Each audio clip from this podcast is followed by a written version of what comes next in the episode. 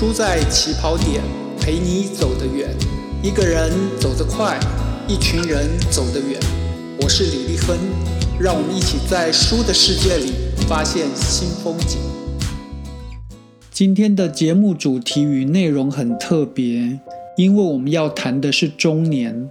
我们要介绍的是围绕中年这个主题的文学，还有影视创作。几岁开始算中年？中年跟你跟我有什么关系？或者也许我们可以想想，已经到中年的你，还没有到中年的你，会不会有兴趣去看看别人怎么描述中年的这些人与那些事？我把今天的节目主题设定成关于中年的意义的文学跟电影作品。几岁算中年的开始呢？按照发表于七百年前、有着一万四千多行长诗的《神曲》，长诗当中的第一行写着：“在人生的中途，我发现我已经迷失了正路，走进了一座幽暗的森林。”而这一年，作者诗人但丁三十五岁。那么几岁到几岁算是中年呢？中国的电影导演桑弧，他在一九四七年跟作家张爱玲合作编写《中年三部曲》电影，前两部的《不了情》还有《太太万岁》所设定的中年时间是三十五岁到五十岁。而如果按照剑桥大学的教授大卫·班布里基他在《中年的意义》这本书里面的说法，他说，四十到六十岁是现代人的中年时期。班布里基的年龄段区分基础建立在所有生物演化的规律是可以分成形成还有退化这两阶段。你慢慢打造出你自己身体和精神的理想状态之后，接下来就会开始慢慢退化。现代人在四十岁之前属于形成的阶段，六十岁之后就会慢慢走向退化。这样的说法合理而且容易理解。中年的定义可以很理性的划分。然而，要理解中年的意义，那就一定要加入感性的分析。《中年的意义》这本书最有价值的所在是，作者提供我们从生物学的角度来理解中年人的理性与感性。讲到中年，我们一定会马上联想到中年危机这个说法。关于这一点，心理学家荣格提出的见解很有参考价值。荣格说，人到中年之所以会有危机，是因为年轻时对物质的追求占据了追求精神价值的空间，而物质条件改善之后，人就会希望补足精神价值的缺憾。《中年的意义》这本书分成三大区块，分别讨论人到中年所产生的普遍状态。心智成熟过程的状态，还有感性成熟过程的状态，作者持续提醒我们，这些状态可以分别从主动接受还有被动接受这两方面去观察跟理解。按照作者的提醒，我们可以理解荣格所说的中年危机，其实这个危机就是我们在面对已经拥有、可能拥有。还有不可能拥有这不同角度的态度跟想法。但丁在长诗《神曲》里面提到，幽暗森林的入口，人遇到了母狼，遇到了狮子，还有豹。母狼、狮子、豹分别象征着贪欲、野心，还有逸乐。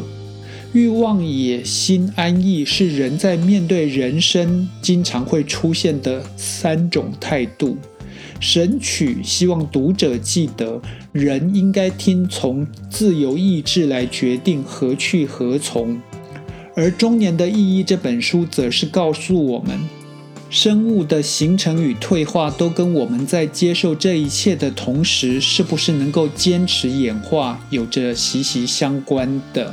关联。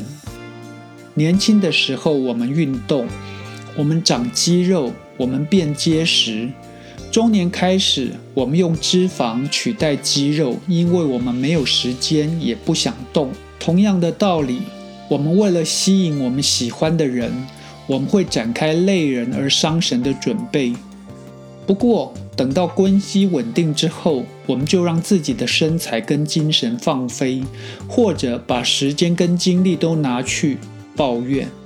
这时候，油腻的中年大叔、情绪起伏变化很大的阿姨就出现了，而同时也通通都被嫌弃了。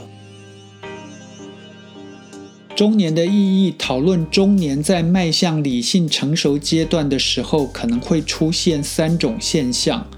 第一种现象是巅峰喜悦，你选择出手的时机跟周到的考虑与准备，可以弥补你速度变慢的缺点。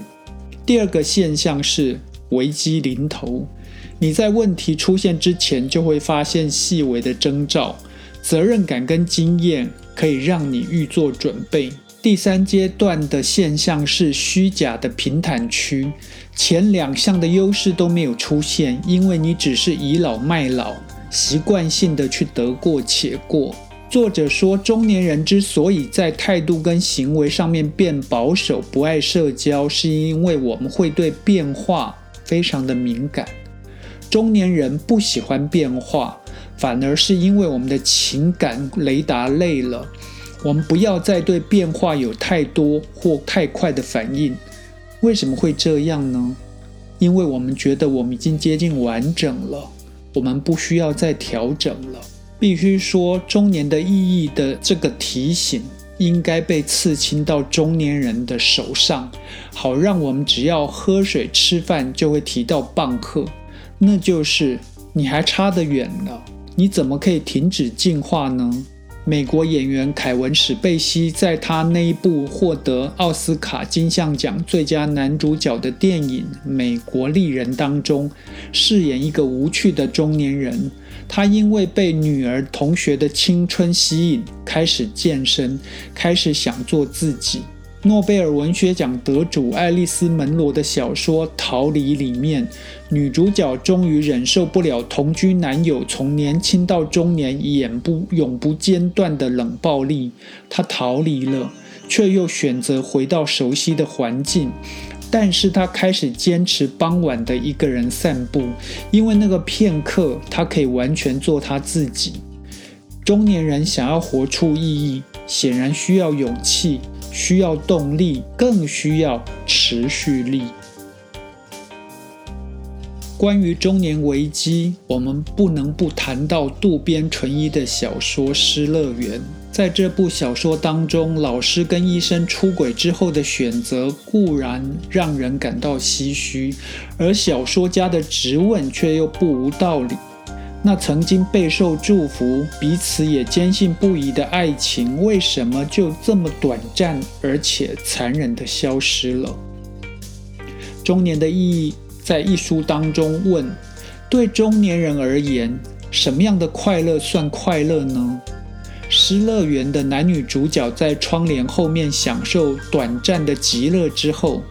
他们希望可以得到更长久的快乐，而同时他们也不想带给其他人痛苦。短暂的快乐、主观的快乐，都在中年之前被珍视、被追求。而中年人所期待的是幸福。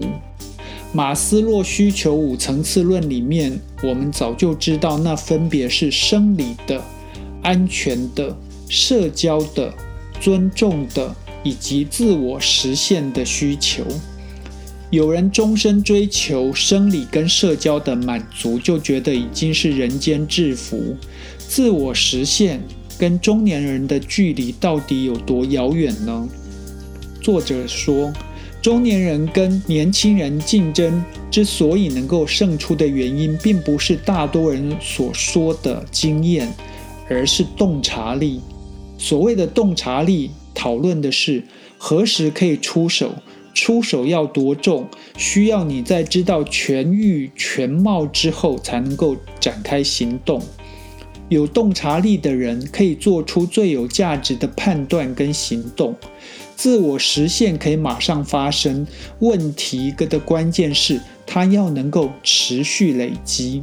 中年人的意义是，我们有可能觉得自我实现随时都出现在生活里，根本不需要特别去提起。真能如此，那就是幸福之至了。关于中年的意义，我觉得导演李安说的最清楚明晰。他说：“到了中年以后，你才知道人生有尽头，不可能什么东西都要，于是有选择性了。要把握最想做的，再不做就没有机会了。现在问题回到我们身上，我们最想把握、最想做的是什么？”日本推理小说天王东野圭吾学的是电机工程。毕业之后，也曾经从事相关工作。到了三十岁，他决定裸辞，做他最想做的工作，那就是推理小说的写作，并且持续到今天。英国小说家毛姆的名作《月亮与六便士》。男主角是个四十岁的成功证券商业经纪人。有一天，他忽然觉得绘画就是他最想把握、最想做的事。他抛弃闻名世界的所有成就，跑到荒岛上面去画画，并且终老。毛姆在小说里面写道：“我们每个人生在世界上都是孤独的。”每个人都被囚禁在一座铁塔里，只能靠一些符号同别人传达自己的思想，而这些符号并没有共同的价值，因此它们的意义是模糊的、不确定的。我们非常可怜的想把自己心中的财富传送给别人，但是他们却没有接受这这些财富的能力。不管是不是中年人，都有可能遇到自己最在乎的财富却不被理解跟接受。难道我们就要因为别人的态度而觉得寂寞、孤单、冷，并因此而放弃吗？必须说，别人是别人，我们是我们。我们应该在洞察力消失之前，坚守自己所认定的原则。我想，这就是中年的意义。托尔斯泰说：“所有的美好都是由光和影所组成。”我是李立亨，让我们继续在书的起跑点发现光和影。